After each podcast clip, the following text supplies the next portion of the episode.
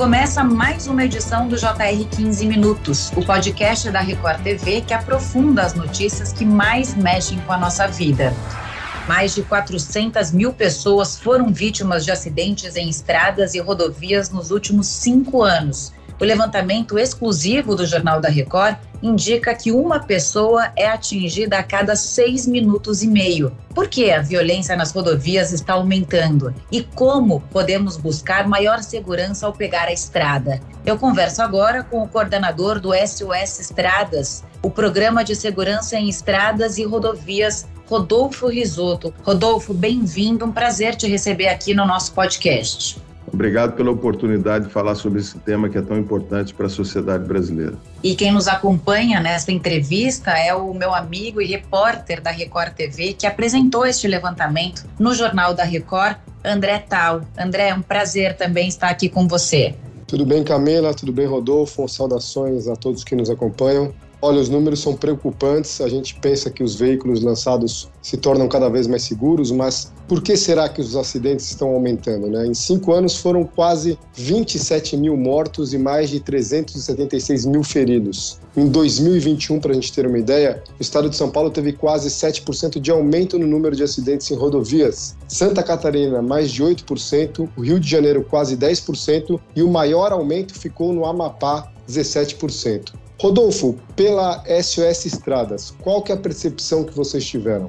É, na realidade, é o estímulo à impunidade. Né? Tivemos várias alterações no próprio Código de Trânsito que já favorecem o aumento das infrações, portanto, do comportamento de risco. E existe uma resolução 798 do CONTRAN de 2020 que entrou em vigor à véspera do Dia dos Mortos, que inclusive determinou que a fiscalização de radares os fixos, naturalmente, tem que ter estudo, tem que estar indicado na pista sinalizado, até aí tudo bem. Mas os radares portáteis, por exemplo, hoje têm que estar indicados nos sites dos órgãos de trânsito, no caso, por exemplo, da Polícia Rodoviária Federal, estão localizados em 5% da malha rodoviária e hoje, com os aplicativos, os infratores já sabem onde pode ter uma fiscalização e se tiver fiscalização, eles reduzem a velocidade. Nos 95% restantes de rodovias, eles podem andar a qualquer velocidade. E hoje a gente vê, inclusive, as imagens dos infratores nas próprias plataformas digitais. Você tem hoje canais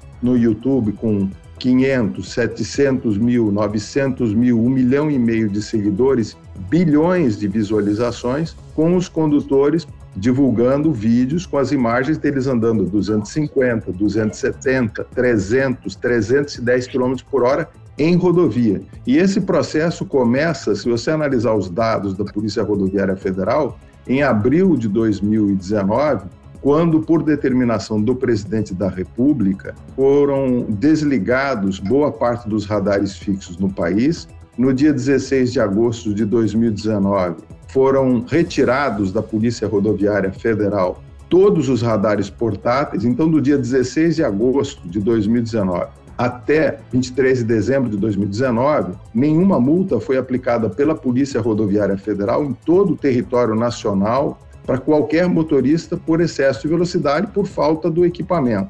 Depois que a Justiça determinou a volta desses equipamentos em 23 de dezembro de 2020, Infelizmente, as gestões da Polícia Rodoviária, embora agora me parece que há uma mudança, que entenderam as consequências, eles simplesmente não colocavam os radares para operar, utilizaram muito pouco. Por isso que hoje nós estamos utilizando e multando 15% do número de condutores em excesso de velocidade nas rodovias federais que nós fazíamos anteriormente. Ô Rodolfo, então você está querendo dizer que até hoje o motorista ainda não criou essa educação, ainda não criou também essa consciência de que a velocidade está diretamente ligada aos acidentes. Falta a educação por parte da população e, claro, ações públicas. Mas nós, como motoristas, a gente ainda não tem essa consciência do quão perigoso é dirigir numa estrada? É, na realidade, essa consciência, eu diria que não existe em lugar nenhum do mundo. É um mito. Na realidade, o que acontece é que se você tem punição, você cria consciência. quando você tem a impunidade, você não cria consciência. Por exemplo, eu fiz um estudo sobre gestão da velocidade, que foi publicado em setembro do ano passado, fazendo a comparação em vários países do mundo. Então você veja, por exemplo, na Suíça, tem motorista que recebe uma multa de 700 mil euros por excesso de velocidade. Por quê? Porque a multa é compatível com a renda dele, com o patrimônio que ele tem declarado. Né? Se você for pegar na Espanha, por exemplo, você tem motoristas sendo multados por helicópteros. Hoje você começa a ter o uso de drones. Na França foi criado um sistema já desde o início do ano passado que existem veículos circulando de empresas privadas contratadas pelo governo francês com motoristas não identificados que vão registrando as infrações. A previsão do governo francês era de faturar, segundo o ministro declarou numa ocasião recente, um bilhão de euros com isso. E aí ele disse: olha, se vocês não querem que o Estado arrecade, simplesmente não cometam infrações. Em todos os países do mundo, o que se faz é punir. No Brasil, a impunidade impera. Se você for na Avenida Europa, você vai ver a concentração dos carros em São Paulo de altíssimo luxo, de pessoas super educadas, ou seja, que fizeram as melhores faculdades, convivem nos melhores ambientes, muitos estudaram inclusive no exterior, que no exterior se comportam de uma maneira e na Avenida Europa, na rodovia dos Bandeirantes, vão fazer as suas reuniões com Ferraris, é, Lamborghini, BMW, Audi e andam a qualquer velocidade, até porque eles sabem aonde a polícia pode estar fiscalizando com excesso de velocidade. Rodolfo, aquela história que você sempre bate que não existe essa coisa de indústria da multa, né? Que existe é falta de, de fiscalização e impunidade. Quem fala indústria da multa é porque não quer ser multado e quer cometer irregularidades. Agora, essa impunidade provoca esses números absurdos que a gente falou. Como é que você classifica 400 mil vítimas em cinco anos? Quer dizer, como a Camila falou no início do podcast, a cada seis minutos e meio, uma pessoa atingida nas estradas. Nós falamos, inclusive, muito no Brasil de uma aeronave de mortos por dia, né, com mais de 100 passageiros por dia. E aí você pode multiplicar por 10 de feridos graves, inclusive com lesões permanentes. Nós estamos criando uma geração de inválidos. Se você pegar o caso das motocicletas, ontem, por exemplo, é, eu até estava compartilhando com algumas pessoas um garoto que tem no Instagram, tem 15 anos, tem 900 mil seguidores no Instagram, faz rifas ilegais, é, dá entrevistas e vira uma personalidade, infrator, são as celebridades dos crimes de trânsito e ele faz grau, né? Ele pega a moto, empina a moto em qualquer tipo de ambiente e agora ele mostra que comprou um Audi e vai dirigir, como teve um garoto de 12 anos que foi filmado pelo próprio youtuber dirigindo. Então, o problema todo é que nós não entendemos, inclusive, o próprio governo, e aí eu me refiro ao governo federal e todos os governos, e a questão não é política. E é importante entender o seguinte: a morte no trânsito, a violência no trânsito, não escolhe a vítima por partido político em que candidato ele vota, ela mata indistintamente. O drama é igual para todo mundo, independente inclusive da classe social. Então, o, o, que a gente percebe é que nem do ponto de vista econômico entenderam o impacto do custo dos acidentes. Se você for analisar o que a Organização Mundial de Saúde já levantou, em média, num país como o Brasil, os acidentes, que a gente chama de acidente, mas na verdade não existe acidente, acidentes caiu um meteoro em cima do veículo. São todos fatos previsíveis, por isso é que chama sinistro hoje em dia. 4% do PIB. 4% do PIB significa praticamente 300 bilhões, 280 bilhões de reais por ano, fora o drama humano fora o custo para o Estado. Se você tem 230 mil inválidos, segundo os dados do DPVAT, quando era administrado pela seguradora líder, que agora ninguém sabe mais o que está acontecendo, que é administrado pela Caixa Econômica, então não tem dado, não tem informação e tem falhas no sistema, são 230 mil, principalmente jovens, a maioria que estavam utilizando motocicleta, muitos deles que vão ficar recebendo do Estado eternamente, além do drama humano. Então, isso é um custo enorme para o país de perda de mão de obra, do custo do Estado de manter a pensão dessas pessoas, ou seja, ter que custear isso, custear tratamento, e infelizmente a gente não tem essa cultura de entender a importância do bom negócio que é reduzir os acidentes, reduzir a violência no trânsito.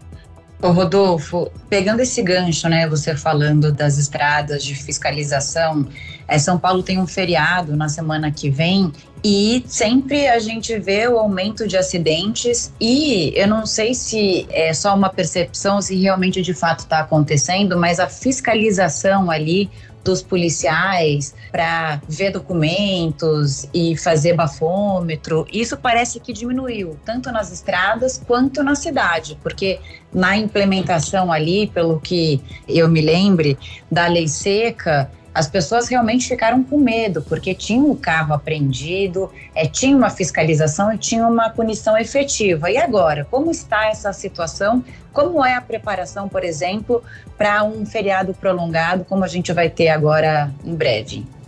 É, na realidade, no estado de São Paulo, se você comparar os resultados obtidos pelo Comando de Policiamento Rodoviário do Estado de São Paulo com os dados da Polícia Rodoviária Federal, a operação em São Paulo funciona muito melhor do que funciona na Polícia Rodoviária Federal. Não é que não haja empenho da Polícia Rodoviária Federal. O que há, não há uma política de governo no combate à violência no trânsito. Já é diferente a postura que está tendo, pelo menos, o comando da Polícia Militar Rodoviária do Estado de São Paulo, que eu conheço bem a atuação deles. E tem condições de se fazer as comparações. Até o André pode até depois conversar e a gente passa alguns dados que são interessantes. Agora, com relação à Operação Lei Seca, se você comparar a operação no Rio de Janeiro, ela foi sempre diferente. Ela teve, inclusive, a participação de outros órgãos de trânsito. Você tem participação de entidade vítima, você tem participação do DETRAN, você tem da Polícia Militar, e isso evita que as pessoas também possam fugir da operação, porque foram flagrados grandes personalidades no Rio de Janeiro, quantas personalidades foram flagradas em São Paulo. Então, alguma coisa está errada na operação em São Paulo, então tem que ser aperfeiçoado. Mas nós estamos fazendo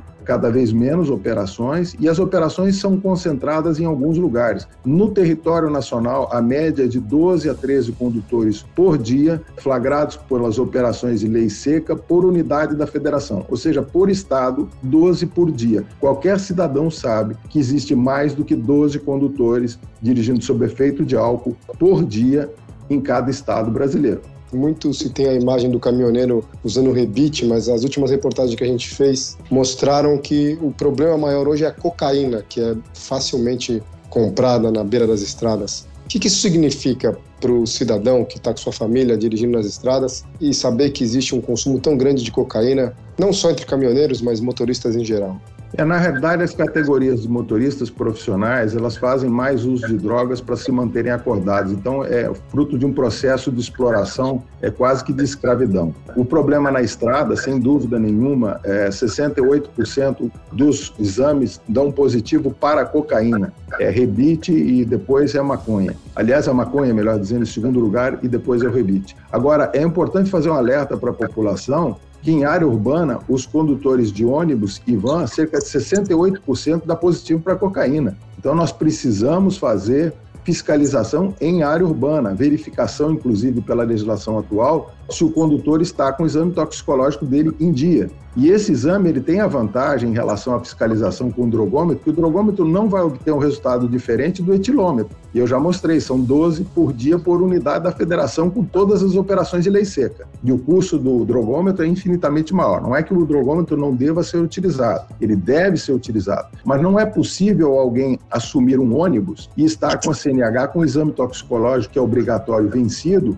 e esse exame vai detectar se ele é usuário regular de droga, porque pega o consumo de droga acima de determinado nível nos últimos 90 dias. A mesma coisa com a carga. Nós não podemos ter condutores que vão carregar, ou seja, o dono da carga não pode entregar uma carga para um motorista que está com caminhão irregular, com a documentação do veículo irregular, com pneu careca e ainda não fez o exame toxicológico, quando às vezes ele sequer tem habilitação para dirigir aquele caminhão. Quer dizer, é importante também que a sociedade participe, as empresas participem e colaborem com a segurança e com a redução da violência no trânsito.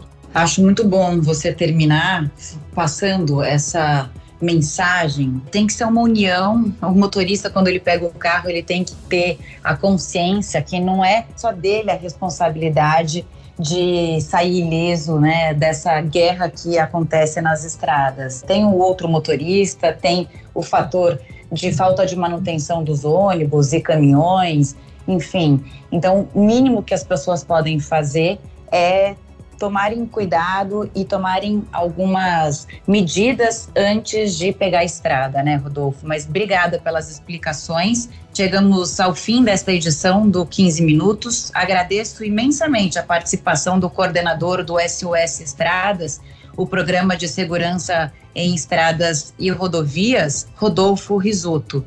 Obrigada, Rodolfo. Obrigado pela oportunidade. E André Tal, sempre maravilhoso te ter aqui nessa troca, nesse bate-papo e volte sempre. Uma alegria sempre participar do podcast.